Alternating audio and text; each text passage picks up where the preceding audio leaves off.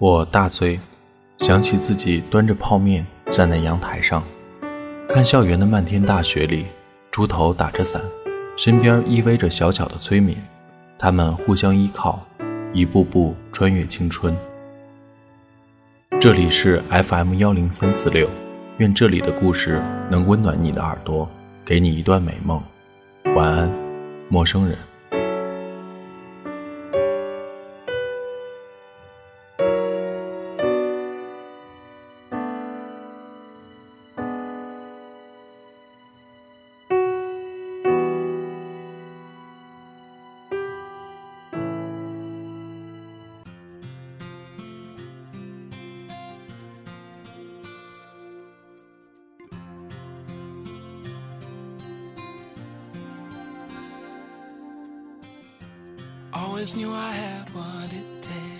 猪头的爱情，张嘉佳。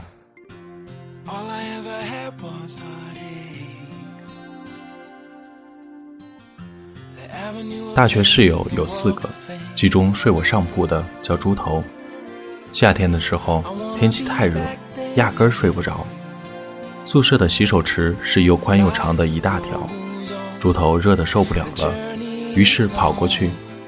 整个人穿条裤衩横躺在洗手池里，那叫一个凉快。他心满意足地睡着了。结果同学过来洗衣服，不好意思叫醒他，就偷偷摸摸地洗。洗衣服的水一倒，沿着水池差点把猪头淹没。猪头醒过来之后，呆呆地照着镜子说：“靠，为什么我这么干净？”猪头想买好点的电风扇，但身上的钱不够。于是他写了篇小说，投稿给故事大王，打算弄点稿费。他激动地将稿子给我看，我读了一遍，肝胆俱裂。故事内容是男生宿舍太肮脏，导致老鼠变异，咬死了一宿舍人。他问我怎么样，我沉默一会儿，点点头说：“尚可姑且一试。”后来稿子被退回来了。猪头锲而不舍地修改，改成男生宿舍太肮脏，导致老鼠变异，咬死了来检查卫生的辅导员。稿子又被退回来了。猪头这次暴怒，彻夜不眠，改了一宿，篇幅增加了一倍。这次内容是男生宿舍太肮脏，导致老鼠变异，咬了其中一个学生。学生毕业之后成了故事大王的编辑，虽然明明是个处男，却得了梅毒死了。稿子这次没有被退，编辑回了封信给他，很诚恳的语气说：“同学，老子弄死你！”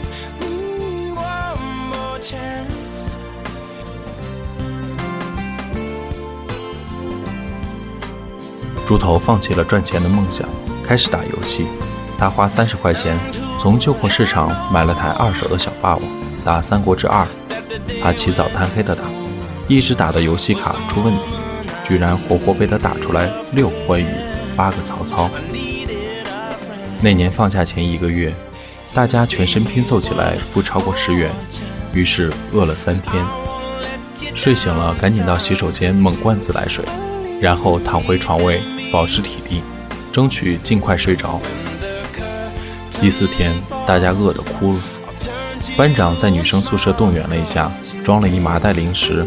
送到我们这儿，希望我们好好活着。当时我们看着麻袋，双手颤抖，拿起一根麻花送进嘴里，泪水横流。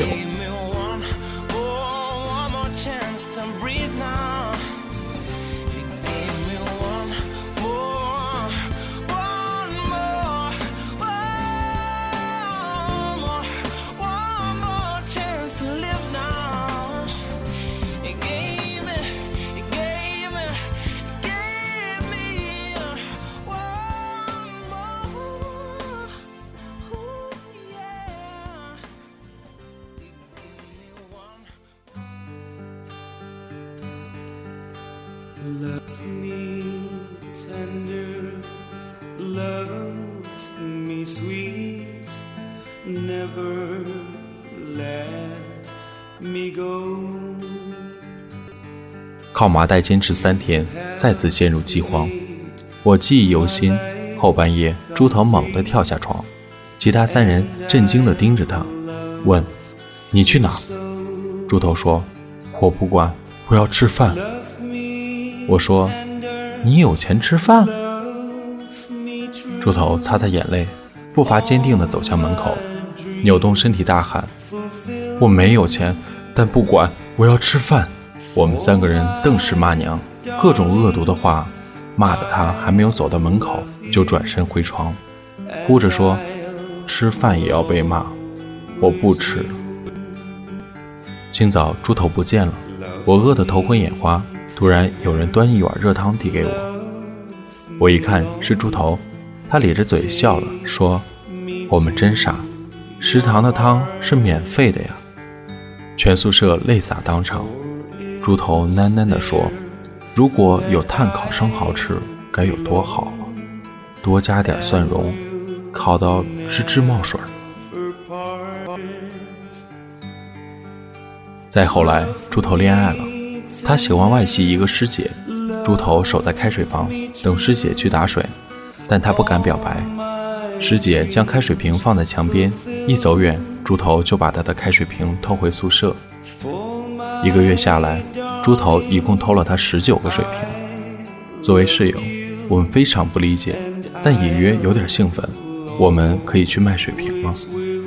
一天夜里，猪头说：“其实我在婉转的示爱。”我大惊问：“何出此言？”猪头说：“我打算在毕业前偷满他五百二十个水瓶，他就知道这是我爱你的意思。”大家齐齐沉默，心中暗想：“我去你大爷的！”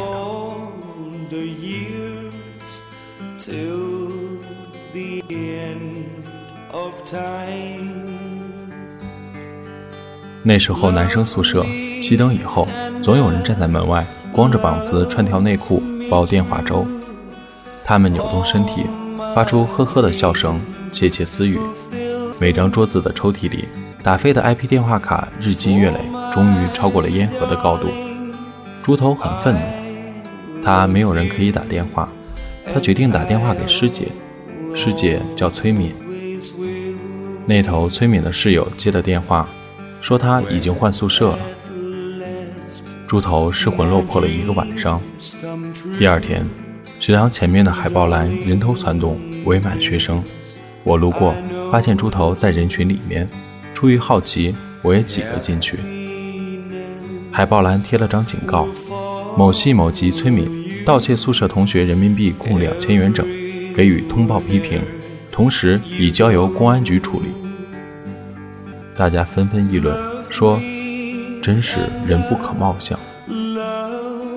我去拉猪头，发现他攥着拳头，眼睛里全是泪水。虽然我不明白他哭什么，但总觉得心里也有些难受。猪头扭转头，盯着我说：“崔敏一定是被冤枉的，你信不信？”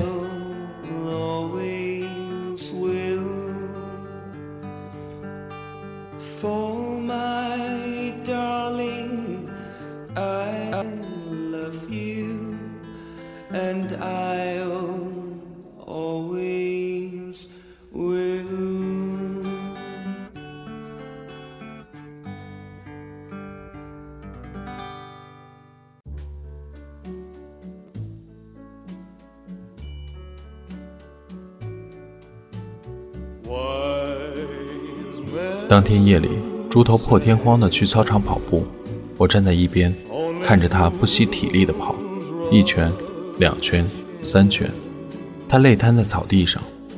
他躺了半天，挣扎着爬起来，猛然冲向女生宿舍，我怎么追也追不上他。后来，猪头白天旷课，举着家教的纸牌，去路边找活干。再后来，在人们奇怪的眼光中。猪头和师姐崔敏一起上晚自习。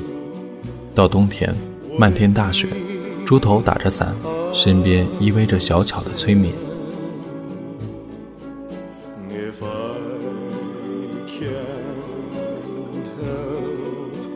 几年前曾经回到母校，走进那栋宿舍楼，站在走廊里，总觉得推开三零八，门内会团团坐着四个人，他们中间有个脸盆儿。抱着大家集资购买的几袋方便面，每人嘴里念念有词。我们在网吧通宵，忽而睡觉，忽而狂笑。我们在食堂喝二锅头，脸眼通红，说：“兄弟，你要保重。”我们步伐轻快，在图书馆，在草地，在水边喝啤酒，借对方的 IP 卡打长途，在对方突然哭泣时沉默着，想一个有趣的话题转移他的注意力。然后我想起猪头狂奔在操场上的身影，他跑得精疲力竭，深夜星光洒满年轻的面孔。似乎这样就可以追到自己心爱的姑娘。我们朗读刚写好的情书，字斟句酌，比之后工作的每次会议都认真。似乎这样就可以站在春天的花丛里永不坠落。我们没有秘密，我们没有顾虑，我们像才华横溢的诗歌，无需冥思就自由生长，句句押韵。在记忆中铭刻剪影，阳光闪烁，边缘耀眼。猪头结婚前来南京，我们再次相聚，再也不用考虑一顿饭要花多少钱，聊着往事，却没有人去聊如今的状况，因为我们还生活在那首诗歌中，它被十年的时间埋在泥土内，只有我们自己看得见。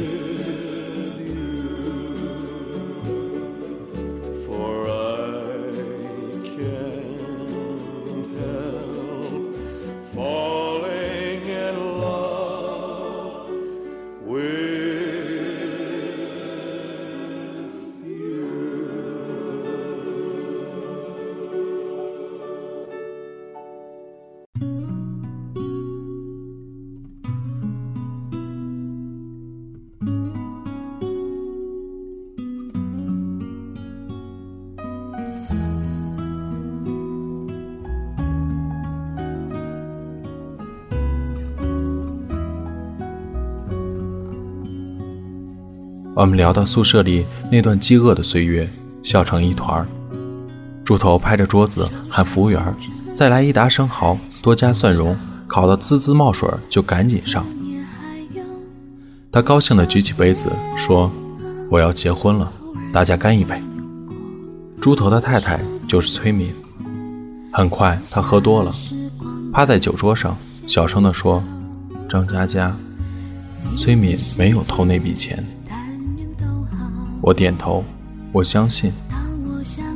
他说：“那时候，所有人不相信他，只有我相信他，所以他也相信我。”我突然眼角湿润，用力点头。他说：“那时候，我做家教赚了点儿，想去还给前辈偷的女生，让他宣布钱不是崔敏偷的。结果等我赚到费用，那个女生居然转学了。”他说：“那天崔敏哭成了泪人，从此她永远都是个偷人家钱的女生。”我有点恍惚。他举起杯子笑了，说：“一旦下雨，路上就有肮脏和泥泞，每个人都得踩过去。可是我有一条命，我愿意努力工作，拼命赚钱，要让这个世界的一切苦难和苦涩，从此再也没有办法伤害到他。”他用力说：“那个时候，我就是这么想的，以后我也会一直这么做的。”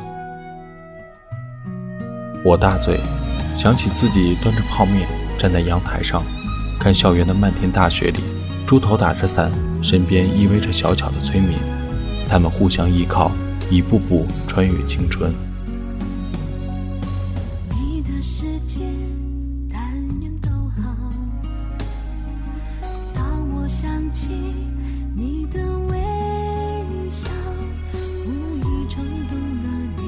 十年醉了太多次，身边换了很多人，桌上换过很多菜，杯里洒过很多酒。那是最骄傲的我们，那是最浪漫的我们，那是最无所顾忌的我们，那是我们光芒万丈的青春。如果可以，无论要去哪里，剩下的碳烤生蚝，请让我打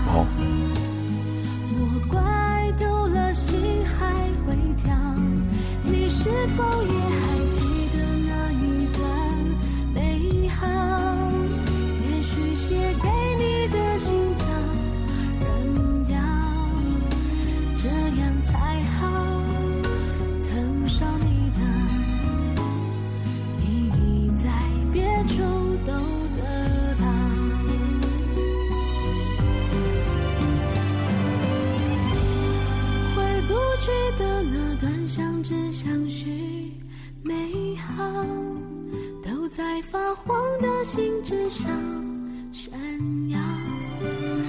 那是青春诗句记号，莫怪读了心还会跳。